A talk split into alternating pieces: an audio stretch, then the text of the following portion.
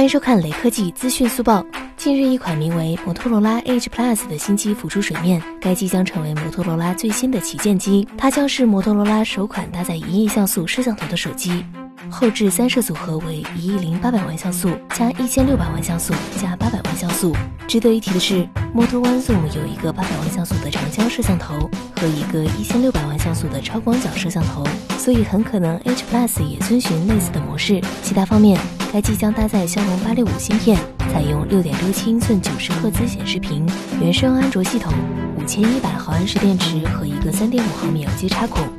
最后，扫码关注雷科技公众号有福利，关注并回复“苹果销量”即可获得红包，手快有，手慢无哦。